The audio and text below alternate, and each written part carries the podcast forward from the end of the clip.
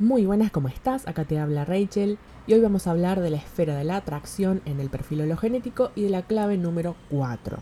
Esta esfera se calcula con tu luna de diseño. Siempre me llama la atención que en este perfil hologenético no usen la luna de personalidad, o sea, la del día en que naciste, porque en astrología la luna es fabulosa, es súper profunda y tiene muchísimo que ver con nuestros patrones emocionales. Pero bueno, usan la de diseño, que también es algo que como es de diseño por ahí no lo tenemos tan consciente. Y esta esfera se trata de la química que tenemos tanto con las demás personas como con las oportunidades de la vida. O sea, esta química es lo que permite que atraigamos relaciones, oportunidades, personas, lo que sea a nuestra vida. Y son esas relaciones y esas oportunidades que nos acercan a nuestro propósito. No son esas relaciones que a nosotros nos gustarían, o esas oportunidades que a nosotros nos gustarían. Son aquellas que necesitamos para acercarnos a nuestro propósito. Esta esfera también habla de la atracción sexual y no se refiere solamente a lo sexual, sino a la energía vital, a la salud y a la relación con el proceso creativo. Pensá en los bastos del tarot. Es energía sexual, es energía creativa, es energía vital. Y también en esta esfera se trata de ser vulnerables, o sea, para atraer y recibir hay que abrirse, pero con la persona indicada y en el momento correcto. O sea, no con cualquier persona y no en cualquier momento.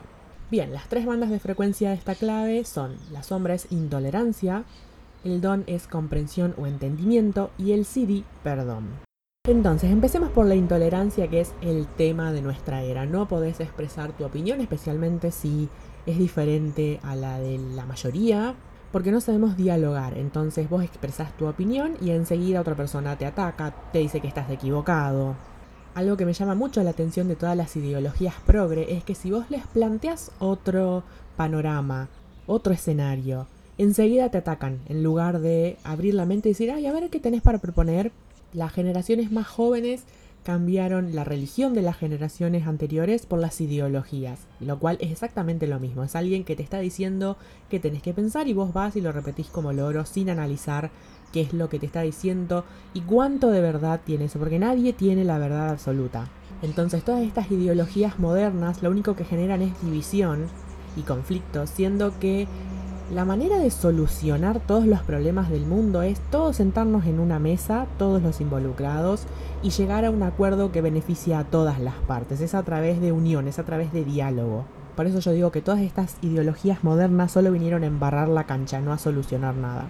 Y además, porque en la vida no todo es o blanco o negro. O sea, las víctimas no son 100% víctimas. A veces, probablemente en otras situaciones, no en esa misma, pero también han sido victimarios. Y los victimarios no son 100% victimarios, a veces son víctimas. Por ejemplo, una persona que a lo mejor trata mal a todo el mundo. Bueno, ¿por qué trata mal a todo el mundo? Porque seguramente no ha recibido amor en su vida. Todo se reduce a haber tenido una infancia con contención emocional. Si no tuviste eso, andás por el mundo jodiéndole la vida a la gente. Ese victimario en un principio fue una víctima. Obviamente después dejó de ser víctima y pasó a ser victimario, pero nadie es 100% víctima ni nadie es 100% villano. Entonces, todos deberíamos sentarnos alrededor de una mesa y ponernos a dialogar hasta llegar a un acuerdo que beneficie a todo el mundo. El libro de las claves genéticas define a la intolerancia no solo como ser cerrados de mente y no poder escuchar otras opiniones, sino estar siempre a la defensiva emocionalmente.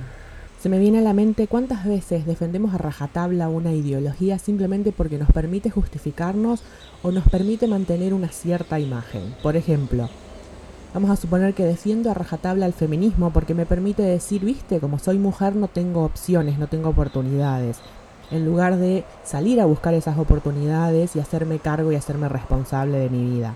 O defiendo a rajatabla el veganismo porque me permite decir, viste qué buena persona que soy, no como animales. Yo siempre digo que seguir una ideología es otra manera de ser oveja. Me acuerdo en plena pandemia, habrá sido, no sé, 2021. Había una época, no sé si es que yo ahora dejé de seguir a cierta gente o es que el mundo online se calmó un poco, pero había una época por ahí en 2021 en que era imposible entrar a las redes porque era siempre conflicto, era siempre intolerancia pura, pasaba algo y todo el mundo subía exactamente la misma historia. Y cuando uno observa desde afuera eso, se da cuenta que parece como que toda esta gente está manejada por la mano del mismo titiritero. O sea, si todo el mundo sube exactamente lo mismo, si mucha gente dice exactamente lo mismo, hay mucha gente que no está pensando. Distinto es si vos pasa algo y creas una historia con tus palabras, contando cómo te sentís, qué es lo que pensás al respecto. Pero en ese entonces todo el mundo subía dos o tres historias y todo el mundo compartía exactamente eso y era muy desesperante, muy triste de ver. Además con las ideologías modernas veo esto de que tienen un vocabulario de 10 palabras y lo repiten como loros y lo usan en todas las situaciones. Por ejemplo, usamos palabras como me interpela, mapadres, deconstruir, patriarcado, capitalismo, el lenguaje inclusivo, y esto se debe a que hace décadas que tenemos una educación que va cada vez de mal en peor, tenemos un lenguaje tan empobrecido que somos incapaces de buscar sinónimos para expresar esas cosas. Decime un sinónimo de me interpela. Primero decime, ¿sabes lo que significa me interpela? ¿O sabes lo que significa deconstruir? Decime un sinónimo de eso. Explícamelo sin usar esas palabras. O decime un sinónimo de un sustantivo o un adjetivo que tenga masculino y femenino.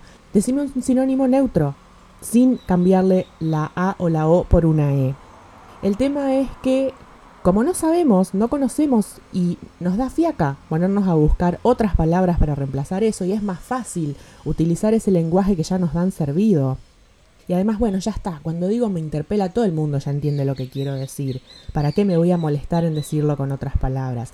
El tema es que cuando empezás a ver que todo el mundo utiliza las mismas palabras, todo el mundo sube las mismas historias, quien lo ve desde afuera ve, tipo como las películas de zombies, yo no miro películas de zombies porque a mí no me gustan, pero la característica de los zombies es que todos hacen exactamente lo mismo.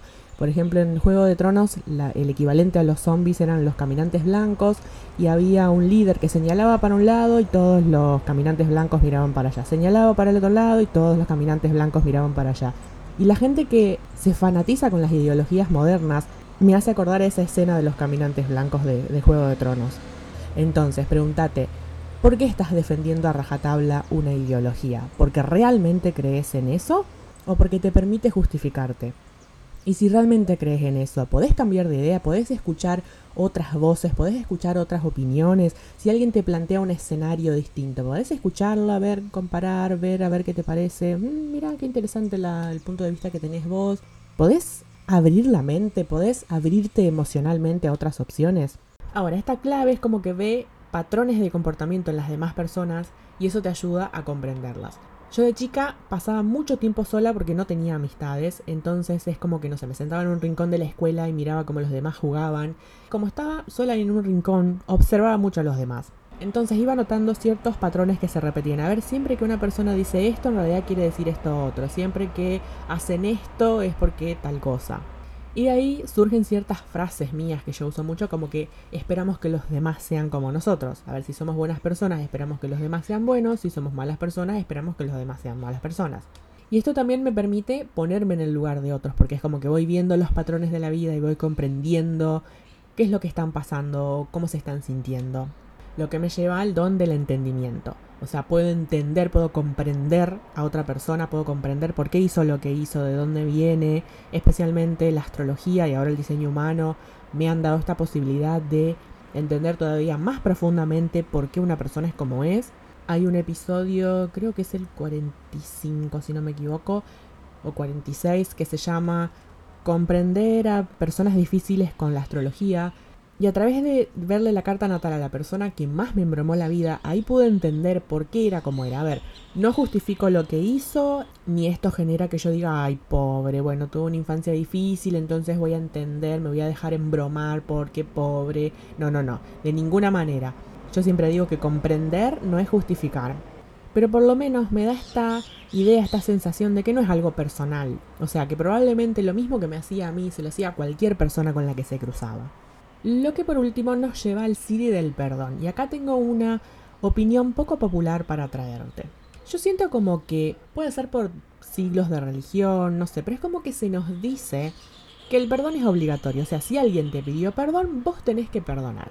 Y además tenés que perdonar porque si no te vas a quedar aferrado a algo que te hace mal y no te vas a liberar y todo ese bla bla del mundo del New Age por ejemplo, me acuerdo en la primaria un compañerito que no me acuerdo qué me había hecho, creo que había agarrado un avioncito de papel y, me, lo tiró y me, me, dio en el ojo. Entonces, bueno, después vino y me pidió perdón y yo no le daba pelota, seguía llorando porque tenía el ojo que me ardía. Y la seño vino y me dijo, che, te pidió perdón, como diciendo, dale, perdónalo. Y, sorry, no, el perdón no es obligatorio. Además es como que veo que, o sea, se habla de pedir perdón y de perdonar, pero no se habla de cambio de actitud, de arrepentimiento verdadero. O sea, mi pregunta es, ¿realmente sirve perdonar? ¿Qué entendemos cuando alguien nos perdona? O sea, entendemos que nos dio una segunda oportunidad y que bueno, no tenemos que volver a hacer lo que hicimos. O entendemos que es luz verde para seguir embromándole la vida a esa persona. Porque si yo perdono a alguien y ese alguien no cambió de actitud, entonces ¿de qué sirvió? No solo que yo no me libero, sino que me siento una estúpida, porque siento que, a ver, perdonar es algo muy vulnerable y después esta persona me sigue embromando. Entonces es como muy... La única palabra que me sale es invasivo. Y además, obviamente, todo lo que yo te estoy contando acá en estas claves genéticas obviamente tiene que ver con mi experiencia de vida. No estoy diciendo que vos cuando leas estas claves genéticas sientas exactamente lo mismo que yo, al contrario, probablemente sientas cosas totalmente distintas, pero en mi caso yo me crié con una familia tóxica. Años después yo sigo pagando las consecuencias de eso que me han hecho, entonces perdonar no me parece algo justo. Especialmente este perdón on demand, que es, bueno, che, te pidieron perdón, tenés que perdonar, o bueno, ya pasó tanto tiempo, tenés que perdonar. A veces esa bronca que vos sentís adentro tuyo es una señal que te está diciendo que tus límites fueron sobrepasados. Entonces, escucha, o sea, no descartes esa bronca. Últimamente, desde que descubrí, bueno, que soy generadora en diseño humano y todo eso, estoy desconectando con esa furia, esa bronca, esa ira que yo sentía de chica cuando alguien pasaba por encima mis límites. Y la estoy volviendo a sentir después de años de haberla callado. Entonces, punto número uno, si vas a perdonar, tómate tu tiempo para perdonar. Que nadie, porque te acabo de pedir perdón, entonces inmediatamente perdóname. No. Segundo, si vas a perdonar, exigí cambio de actitud y arrepentimiento verdadero. Si no notas arrepentimiento, digamos, como que la otra persona te está pidiendo perdón como trámite, digamos. Bueno, perdóname. Y con eso ya está y no me hago cargo de la cagada que me acabo de mandar y listo, zafo. Es más, siento que muchas veces la gente pide perdón para sacarse de encima esa tensión de, uy, me acabo de mandar una macana. Entonces piden perdón y se sacan de encima esa incomodidad. Y tercero, si no hay ninguna de esas cosas y vos sentís que no tenés ganas de perdonar, está bárbaro. Todo depende de la cantidad de dolor que te generó lo que la otra persona te hizo. Si te generó muchísimo dolor y a vos al día de hoy todavía te duele y no sentís ganas de perdonar, está espectacular. Como esta clave yo la tengo en la esfera de la atracción, de qué manera atraemos nuestras oportunidades y esas personas que nos ayudan a lograr nuestro propósito, entonces yo dije, che, para, yo tengo que perdonar para atraer oportunidades y personas a mi vida, qué injusto. O sea, hasta el don del entendimiento, de la comprensión, yo llego, por supuesto, pero perdonar ya no. Igual los CDs en claves genéticas, si estuviésemos viviendo la energía de los CDs de todas nuestras claves, no estaríamos más en este mundo, porque digamos ya estaríamos siendo, no sé, maestros ascendidos, alguna de esas cosas. Tengamos en mente cuál es el CD de cada una de las claves que tenemos, pero es como que más que nada lo que importa es el don, que es el que conecta la sombra con el CD. Entonces, al entendimiento llego, pero al perdón ni a palos. Pero, como siempre te digo, no sé si escuchaste las algunas de las claves anteriores, esto de que a veces lo que dicen las claves genéticas no necesariamente es algo que tenemos que ser o hacer, sino que son experiencias de vida. A lo mejor se trata de que la gente que atraigo es gente, digamos, para saber quién es exactamente mi tribu, es gente que me va a comprender y es gente a la que yo comprendo y es gente con la que no hay intolerancia de por medio. O sea, gente con la que puedo dialogar, con la que puedo llegar a un acuerdo. Ahora, desde el diseño humano, esta puerta tiene un significado totalmente distinto. Hay algunas puertas que tienen significado similar a la clave genética y hay veces en que no se parecen en absolutamente nada. Entonces, desde el diseño humano, esta puerta es como que tiene la presión de encontrar sí o sí una respuesta a cualquier pregunta. No importa si la respuesta es correcta, es verdadera o está mandando fruta. Entonces, si vos me planteas un interrogante, lo que sea, o, dejas una pregunta al aire, no es que me lo preguntas a mí directamente, es como que yo siento la presión de tener que buscarle respuesta sí o sí, y es algo que mi cabeza enseguida se pone a trabajar y no la puedo frenar y tengo que como recordarme de, bueno, no tengo por qué responder a todas las preguntas, no tengo por qué encontrarle respuesta a todas las preguntas y a veces puedo decir, mira, la verdad no sé. Hoy en día es como que dejo esa característica de mi mente jugando, que eso ya te lo conté en la clave 47. Entonces le dejo una pregunta y después observo con qué respuesta me sale mi mente y a veces me divierto porque sale con unas cosas totalmente locas y a veces sale con unas respuestas que me quedo wow. Ahora, contame si vos tenés esta clave, cómo la vivís, qué te parece, si resuena lo que te estuve contando. La secuencia de Venus es un poco más larga, bueno, es la más larga de todas las secuencias del perfil hologenético, así que tenemos cuatro esferas más para recorrer. Contame si te va gustando esta serie, qué te va pareciendo. Así que bueno, te mando un abrazo y nos vemos en el próximo episodio.